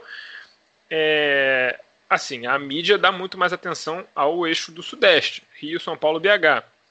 O Rio está mais ou menos sacramentado, BH não teve nem graça, ninguém deu nem pro cheiro, e acaba que São Paulo né, ganha atenção. Mas assim, por exemplo, a própria Manuela Dávila, que é uma pessoa que é super conectada da internet, é jovem ela, a campanha dela não reverbera 1% do que reverbera do Boulos. A campanha do Boulos é, se fosse para presidente, estaria reverberando nesse nível também, é, sabe? Boulos é São Paulo, é diferente do que a gente está acostumado a ver no campo da esquerda, e é novidade, né? É o cara que teve 1% dos votos em 2018, que era líder de movimento sem teto, que era ridicularizado, é... que a, Vera, a nossa querida Vera Magalhães chamava de banditismo, né?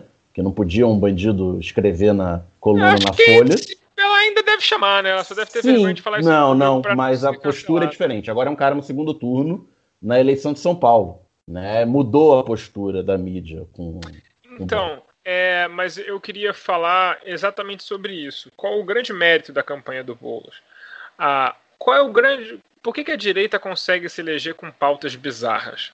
Né? Por que, que o Witzel consegue se eleger com a pauta do mirar na cabecinha? Porque o populismo penal midiático de 30 anos fez com que é, medidas absolutamente fascistas e genocidas contra o povo pobre negro do Brasil pareça bom, pareça senso comum da segurança pública. E em grande parte essa gente se elege agarrada nisso em outros sensos comuns que são muito à direita.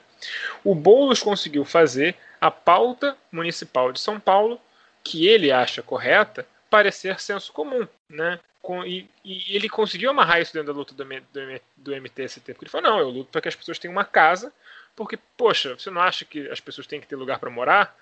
E também você, a campanha trabalha muito bem quem são as pessoas que estão no MTST. Mostram que são geralmente né, trabalhadores ali da base da, da pirâmide e tudo mais. Que são meio que sacaneados pela especulação imobiliária e tudo mais. E quando você fala de especulação imobiliária, não existe ninguém que mora numa cidade grande que não vai se sentir afetado por ela da mesma forma, porque a não ser que você tenha 100 apartamentos para alugar, 40 apartamentos para alugar, você se ressente da especulação imobiliária, você paga um aluguel caro, você paga um financiamento caro, você não, não gosta nem um pouco disso, do quanto come do seu salário. Então, assim, o Boulos conseguiu pegar uma série de pontos onde o senso comum já está naturalmente mais para ele e fazer tudo soar senso comum, tudo muito natural. E, e eu, isso acaba arrastando a janela do debate para dentro dele e faz com que os outros candidatos que pareçam estranhos. Pode ver, a mídia está totalmente pautada pelo Boulos a ponto de dos grandes jornalistas da mídia falarem o tempo todo que o Covas não é fascista, que ele é um cara perfeitamente normal e aceitável e que por isso ele pode ser votado. A mídia tem que fazer um trabalho para normalizar o Covas, não o Boulos. O Boulos virou o normal nessa eleição. E essa é uma vitória política. Essa sim é a grande vitória política da esquerda das eleições. Muitos discursos demonizados foram normalizados pelo Boulos. E é, e é, nisso que a esquerda tem que investir nos e... próximos anos, normalizar discursos. Outra coisa importante é o resgate da gente. juventude, né? Também, é, claro. Pesquisa que na, na, faixa até 24 anos o Boulos lidera por 18 pontos. É, eu e é queria... é bastante impressionante, porque queria... o bolsonarismo era moda, né? Era o, era o cool, era o antissistema. Continua sendo, né? Mas esse dado é bastante relevante. É, eu queria é, só acrescentar no que vocês falaram é, sobre o Boulos, né? Tem jogo, é óbvio que tem jogo. Eu acho que está é, bem aberto. Eu acho que a questão da doença do Covas é, pode ser que pese para o eleitorado, eu não sei, a gente não, não, sei se teve pesquisa sobre isso, não vi, mas eu não sei até que ponto pessoas na dúvida é, de, de Márcio França, de Russomano, principalmente, é, de repente é, é, pensem né, com, com, a questão da saúde do Covas tão frágil. Enfim, não sei se isso pesa a favor ou contra. Acho que é uma, mas eu acho que é uma questão. Inclusive, só para falar, isso é um grande, outra coisa que o Boulos faz muito bem. Ele não toca nesse assunto. Nem tem que tocar. Não tem que tocar. Mas você tem não dúvida tem. se o segundo turno fosse com o Russomano, ele não, ele não falaria de outra coisa? É, é possível. É, mas eu acho que, enfim, eu, não é possível que um rapaz tão jovem é, e, e, com, a, com uma doença tão forte como Covas, é, é, essa questão não seja. Né, não influencie, ou para o bem ou para o mal. Então, eu estou em aberto a isso. É, acho que tem um debate em São Paulo acontecendo sobre as, as, os, os vices, é, os candidatos a vice, né? É um debate que surgiu hoje é, no Twitter, né, na nossa bolha. Mas, enfim, é, Eliane Brum, por exemplo, jornalistas renomados compraram. Por quê? Porque o vice importa. Primeiro, porque o Covas tem um vice muito mais alinhado ao Bolsonaro e ao bolsonarismo do que o próprio Covas. Ou seja, o Covas, que o pessoal está tentando dizer, não, não é fascista, não é fascista, não é fascista, ele se alinha ao fascismo quando ele tem um vice que defende, por exemplo, escola sem partido, citaram em várias coisas. Que é um cara meio desconhecido, e ao passo que o Boulos tem uma ex-prefeita com uma. que tem um, tem um. carrega com ela é, boas medidas, né? Que é a Erundina. Então, acho que isso também é, é, também não sei até que ponto influencia, se vai ser Além da Erundina ser um seguro anti-impeachment, né? Enquanto ela estiver aí. Sim, pois é. Acredito que acredito que não seja uma influência, ah, vai ser decisivo mas acho que influencia e qualquer voto vai ser válido, né? Tem, tem pesquisadores falando também sobre a questão das, das abstenções. Já no primeiro turno teve essa, essa pesquisa, levantaram essa bola, estão levantando de novo. É a questão das, das abstenções entre os idosos, que são muitos, são numerosos, assim como nas principais capitais do Brasil. E se esses idosos, e é a faixa onde o Covas lidera com maior diferença. Ou seja, se tiver abstenção entre os idosos, a diferença já diminui. Cada voto vai importar. Tem jogo, eu. eu Não, fosse... e, tem, e tem possibilidade de lockdown mais forte, né? Porque a pandemia está saindo de controle de novo. É, o Covas não vai. Por enquanto, o Covas diz que não, não, não tem nada. Acho que mas. Por ele, é, não, ele vai segurar porque ele sabe que vai se fazer. É, mas, por exemplo, aqui é. no Rio, aqui no Rio, é, eu estava até conversando com um amigo meu, que é ouvinte, Vitor D'Amato, um abraço para ele. Tava perguntando para ele sobre como é que tá a pandemia no tribunal, ele trabalha lá ele falou que já está em ritmo da galera falando, vão ter que parar porque tem muita gente pegando a doença. Estagiários, defensores, promotores, juízes, servidores. Então, assim, por exemplo, o, tribunal, os tribunais de Justiça do Rio de Janeiro está prestes a, a, parar tudo de novo. É, é, hoje mas... eu tive que a cartório resolver problema. os cartórios, que estavam meio que a moda foda-se, estão completamente paranoicos com Covid. Não estão nem deixando é. você entrar perto, tem que ficar longe, não sei o quê. É, assim, mas é existe uma, existe uma nova subida aí de infecções que vai ser inegável daqui a duas semanas. E muita é, gente vai ficar sei, só com medo de. Eu, eu, acho que eles. Eu acho que o Covas pode entrar nessa aí do. Já tinha feito isso, já era algo que, o Dória já tinha feito, o próprio Covas também é, é, de, do relaxamento. Não sei se vai ter lockdown enquanto tiver campanha, não. Mas, de qualquer forma, é, eu acho que uma outra questão que, que o Alciso abordou, que é interessante, que é a da questão do Boulos naturalizar certos discursos e certos temas pela esquerda, acho que tem uma questão também da mídia, né? A mídia. É, porque o debate em São Paulo, e aí eu, eu, a gente aprende isso na faculdade várias vezes, é muito engraçado. É, é, são vários exemplos que se tem, né? Como a mídia atua de certa forma. O debate que, por exemplo, que, que, que, que, se faz em São Paulo é um debate muito, principalmente com o PSDB, é um debate muito diferente que está feito no, com o Rio, porque é, trata-se de Globo versus Crivella, basicamente, coisa que no, em São Paulo não é Globo versus Covas, nem Estadão, nem, nem Folha de São Paulo versus Covas. Ou seja, a pauta quem faz acaba sendo a própria esquerda ou o próprio rival do PSDB, porque a mídia não vai fazer. A mídia vai ficar lá esperando, porque ela não vai falar que se, se São Paulo teve o maior número de mortes, como o Boulos levantou no debate, ela não vai, não, ela não vai querer saber, é, ela não vai levantar, sei lá, a questão dos moradores de rua, que é sempre muito levantada, da Cracolândia. A mídia, a mídia não. Acho que a mídia vai ficar um ano batendo no Covas, porque a Cracolândia é, tá, tem muita gente na Cracolândia. Foda-se, né? Não, a mídia vai pensar. Pelo contrário, assim. inclusive, é, tem uma, agora uma matéria da Ponte que está circulando, foi publicada hoje à tarde, que a Guarda Municipal aumentou no, no mandato do Covinha 475% o uso de armamento menos letal, né? bombas de gás lacrimogêneo, spray de pimenta contra moradores da Cracolândia. Inclusive, isso é uma coisa muito boa para o Boulos usar, para falar, cara, quanto custa? Porque armamento de repressão de multidão é caro para um caralho. Uma é. brincadeira é... dessa de jogar 10 bombas de gás lacrimogênio, 10 bombas de efeito moral, você gasta 50 mil reais. Porra, então... não é mais não é mais barato empregar a porra dos cracudos, que nem fazia o Haddad, que, acabou, que diminuiu a, a, violência pra cacete ali na região? É. Então, é, é só para retomar é, a questão do, do, de São Paulo, então assim, acho que tem jogo também, tá, tá aberto, a campanha pode ser que, que, que mude, enfim. É, o Boulos, e aí é uma, uma, um elogio próprio, né? Aqui no, aqui no Brasil, os votos são quase sempre muito personalistas. É, a figura do Boulos é uma figura realmente muito carismática, domina o que, sabe o que tem para falar, sabe como tem que falar. Isso é muito relevante no, no, debate político do Brasil. Isso não fica para depois.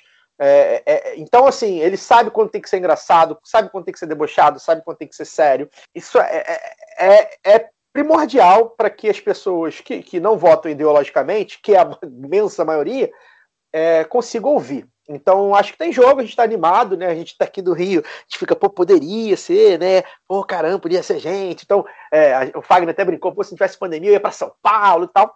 É, e, e, sim, a gente está animado. É, dá para chegar, vamos ver como é que vai ser. E aí eu queria falar do Rio, que o Fagner é, falou no, no, começo do bloco, só para chamar a atenção, acho que o Eduardo Paz vai ser eleito, mas chamar atenção para duas coisas. Primeiro, gente, a gente aqui é de esquerda, é, somos comunistas, socialistas, enfim, de extrema esquerda, e nós vamos votar no Paz, tá? É, porque há, um, é, é, há um, uma clara diferença entre Paz e Crivella, Crivella, embora eles tenham várias semelhanças. Então, é, eu entendo para quem está é, ouvindo aí, a gente de repente, pô, mas porra, nem Paz nem, nem, nem Crivella, eu entendo.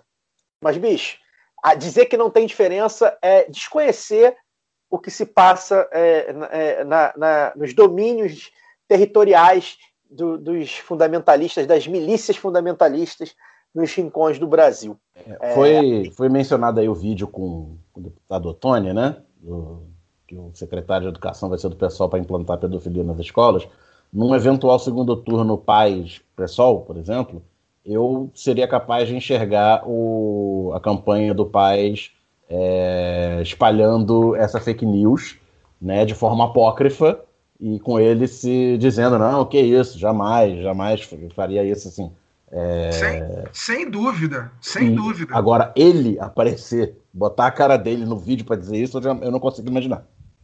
É, e isso pra gente, é claro que não é o cenário que a gente gostaria, não é nem, sei lá, 10% do cenário que a gente gostaria, mas é vital para a gente entender, para a gente primeiro superar o bolsonarismo e tudo que, que, que se envolve, é, e, e, ter um pingo de tranquilidade para.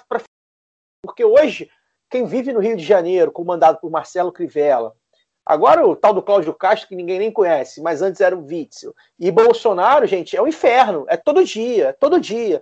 É, a gente vai combater o Eduardo Paes, e aí o lado B é, tweetou já sobre isso, que saudade de fazer oposição ao, ao Eduardo Paes. A gente vai combater o Eduardo Paes, que vai precisar ser combatido, evidentemente, mas a gente vai combater o Eduardo Paes, primeiro, sabendo que ali é, encontra-se dentro do contexto da é, é, democracia burguesa, de, de, oligarquias brasileiras desde, sei lá, 1700, 1800, uma, uma certa normalidade.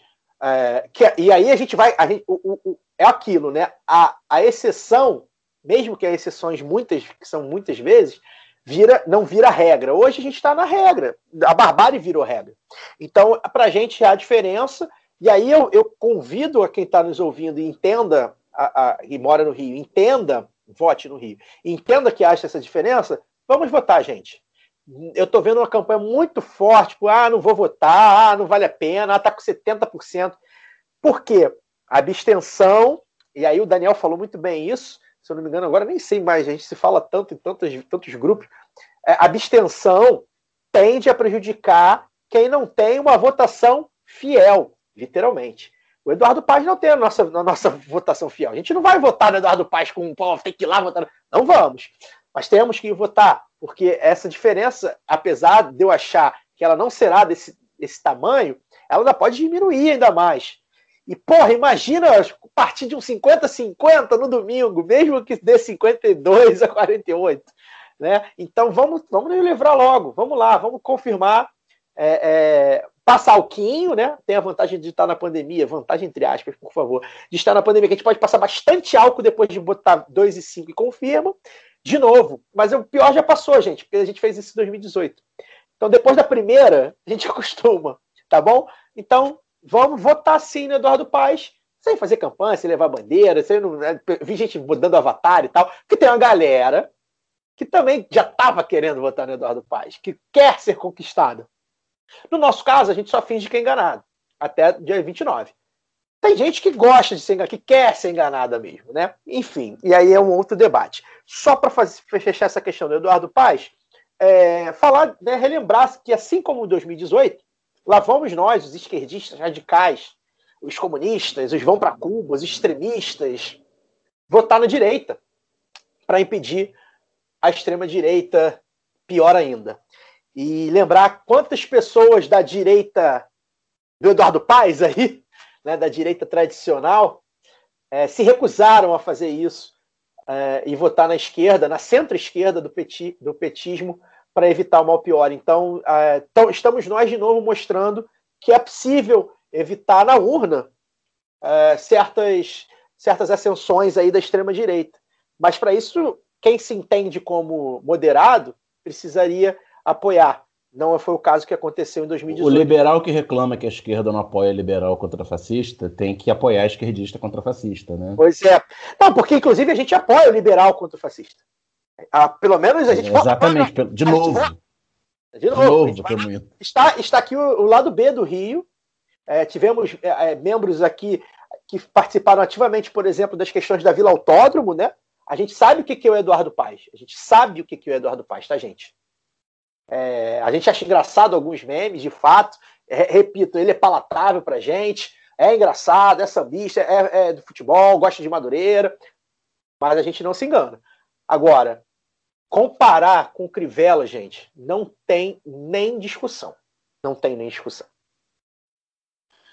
Eu acho que quem diz que são farinha do mesmo saco não, não entende ou não quer entender o que, que é o peso do fundamentalismo religioso na política e a política iurdista mesmo, é, da Igreja Universal, que o Crivella fez, assim, de botar a paniguada da igreja, que era, sei lá, responsável por estocar o almoxarifado, virou responsável pela arrecadação do município, sabe? Esse é o nível da coisa, assim, sabe? E, e a cidade ficou tirando as coisas perto das igrejas universal, a cidade ficou assim, ela parece que não é governada. E talvez se não fosse governada, ela ficasse melhor, porque as pessoas sabendo que não existe ninguém para fazer por elas, talvez se organizassem e resolvessem os problemas. Então é o pior dos mundos, né? Enfim. É, se vocês não tiverem nada mais para falar, acho que a gente pode passar a régua, né? Eu só queria, só queria só. É, eu ia falar na minha fala final, mas aproveitar que o bloco está aberto, você deixou aberto aqui, para dizer aqui, né, lembrar que alguns, alguns lugares a gente falou, né, alguns lugares é, é, é o PT está concorrendo aí, né? Que, enfim, é a esquerda que a gente vai ter para votar nos lugares. E aí tem aqui PT versus MDB em Feira de Santana e Vitória da Conquista. É, PT e PSB, lá em, além de Recife, como a gente citou, também em Juiz de Fora e Mauá. É, tem PT e PSDB aí, ó. Rio Grande do Sul reeditando a, a, a, velha, a velha polarização em Caxias do Sul e Pelotas. Né? Tem, tem PT e PSD é, em Diadema e Guarulhos. tem PT versus DEM, Contagem, Cariacica e Santarém. Acho que eu esqueci de mais algum. Eu acho que não. Enfim. Ah, tem, tem Vitória também, né? Vitória também. Eu não sei se eu esqueci de mais algum. E aí vamos ficar de olho, gente, porque eu sei que tem muita gente que, que faz nojinho na hora de votar no PT. Tem PT é, São eu, Gonçalo, mas daquele jeito que a gente já falou. Esse, esse, inclusive, a gente vai falar, vai abordar melhor na semana que vem, tá? Semana que vem a gente vai invadir o Rio de Janeiro, vai falar, vai falar mais sobre o Rio de Janeiro, inclusive com um convidado muito bom. E aí a galera, pô, não falou do Rio, não falou vai do invadir, Rio. a gente já tá aqui. Mano. É, vamos invadir o Rio, é, as outras cidades do Rio, tal qual Washington Coacá. E a gente vai falar melhor sobre o Rio, tá, gente? Semana que vem, exclusivamente sobre o Rio, as eleições é, municipais no estado.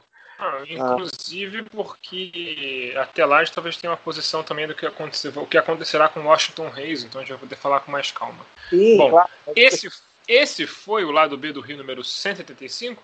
Estamos em todas as redes sociais, estamos lá no YouTube, onde fazemos nossas lives de apuração e teremos mais do segundo turno também. Espero que não dure cinco horas, né, seu Barroso? Vamos apurar isso aí direito. É, acesse nosso site lá do bedorri.com.br, onde tem a coluna semanal da Lana de Holanda, que foi citada pelo Caio. Tem o próprio texto do Caio. Enfim, o site está muito bem alimentado por penas muito hábeis. Boa noite, Fagner Torres. Boa noite, é isso. É, agradecer ao ouvinte que vai chegar até aqui e falar para a galera se cuidar aí. As notícias que estão rolando são realmente muito preocupantes. Eu que já andei dando uns espirros aqui, alguns espirros hoje à tarde, já fiquei meio cabreiro. É, tenho, tenho tido que sair de casa direto, infelizmente, mas é isso, tem necessidade. E as notícias são ruins, né? A gente está aí com informações de hospitais com com 90 para hospitais particulares, com 90% das UTIs ocupadas aqui no Rio. Tem uma amiga que trabalha na área de saúde falou que um amigo dela que tem o plano de saúde Bradesco ficou 26 horas na emergência aguardando uma vaga na UTI. É... Olha que o Bradesco é um baita plano. Pois é, informação também de gente da área de saúde dizendo que o Hospital de Acari, que é a referência na cidade, está absolutamente caótico. Então, eu acho que a gente tem que se cuidar aí, porque nós passamos por uma fase terrível no início da pandemia, tudo indica que a gente vai iniciar mais uma dessas. E se a gente entrar numa de viver vida louca, sabe, é, paletó de madeira, dá trabalho para quem fica. Então, se cuida aí para ver se a gente passa por mais essa. É, a galera tem que lembrar que o verso do Cazuza que vem depois de Vida Louca é Vida Breve. É, boa noite, Caio Belandi. Excelente, hein? É isso, gente. Boa noite, bom momento a todos. Obrigado a todos que acompanharam aí nosso rescaldo das eleições a semana inteira, a gente tratando disso. É, como, como a gente falou na semana passada, a gente se interessa muito porque a gente sabe que cada voto na casinha aí resolve a vida de muita gente, apesar de não ser o objetivo final da nossa luta semanal aqui no, no lado B. É, então é importante que a gente aborde. Espero que todos tenham gostado. Mandem feedback aí no Twitter, por e-mail e tudo mais. E para finalizar aqui, é, deixar aqui a nossa solidariedade né, para a professora Ana Lúcia Martins, do PT de Joinville, ela foi a primeira é, negra eleita na cidade catarinense e está sendo ameaçada de morte por um grupo nazista. É só isso que eu tenho para falar. Toda força a Ana Lúcia Martins. Se precisar da gente, é, estaremos aqui para fazer o que for possível e lembrar a todos que isso, gente, não tem mais volta, tá? É, é. Nós, negros e negras, não vamos mais recuar. É, e aproveitar que o Caio fez essa menção, também solidariedade aí à, à candidata à prefeitura do município de Curralinho, na ilha, na ilha de Marajó, né? É, a Leila Arruda, ela foi assassinada a facadas e pauladas, ela, é, ela foi candidata pelo PT à prefeitura de Curralinho, e ela foi assassinada hoje a pauladas e facadas pelo ex-marido, de quem ela estava separada, se não me engano, há três anos. É, ela era formada em pedagogia, filiou-se ao PT com 20 anos de idade, tinha 49 anos, fundadora e militante do movimento de mulheres empreendedoras da Amazônia, o Moema. É, eu queria a confirmação, mas eu, eu li em algum lugar, é, se não me engano, um comentário da, no tweet da Lola Abramovic, né, Aronovic, Lola é, contando essa história que ela foi assassinada, ao que parece, pelo ex-marido dela. É, é, então é isso mesmo, é o horror do feminicídio. A pedagoga Leila Ruda, 49 anos, candidata do PT à prefeitura de Curralinho, no arquipélago de Marajó, foi morta hoje à tarde a facadas e pauladas na porta de casa. O assassino é o ex-marido de quem ela se separou há três anos.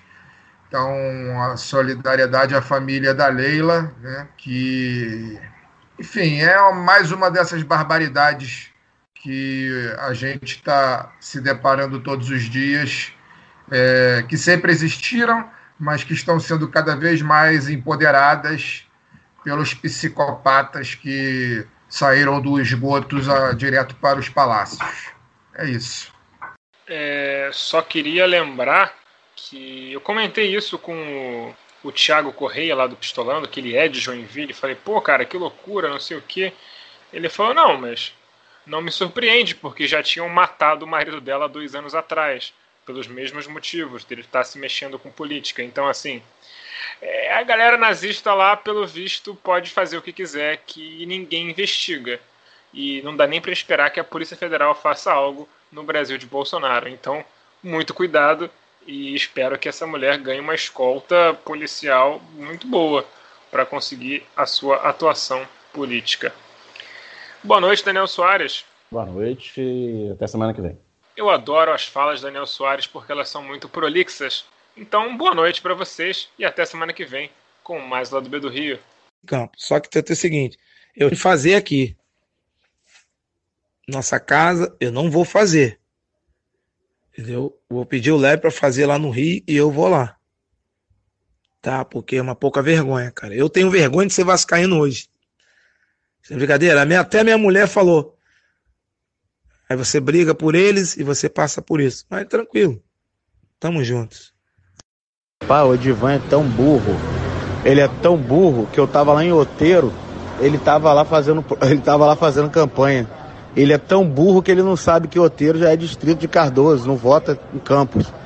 Tão burro, como que um homem desse vai ser vereador? Pelo amor de Deus, caralho.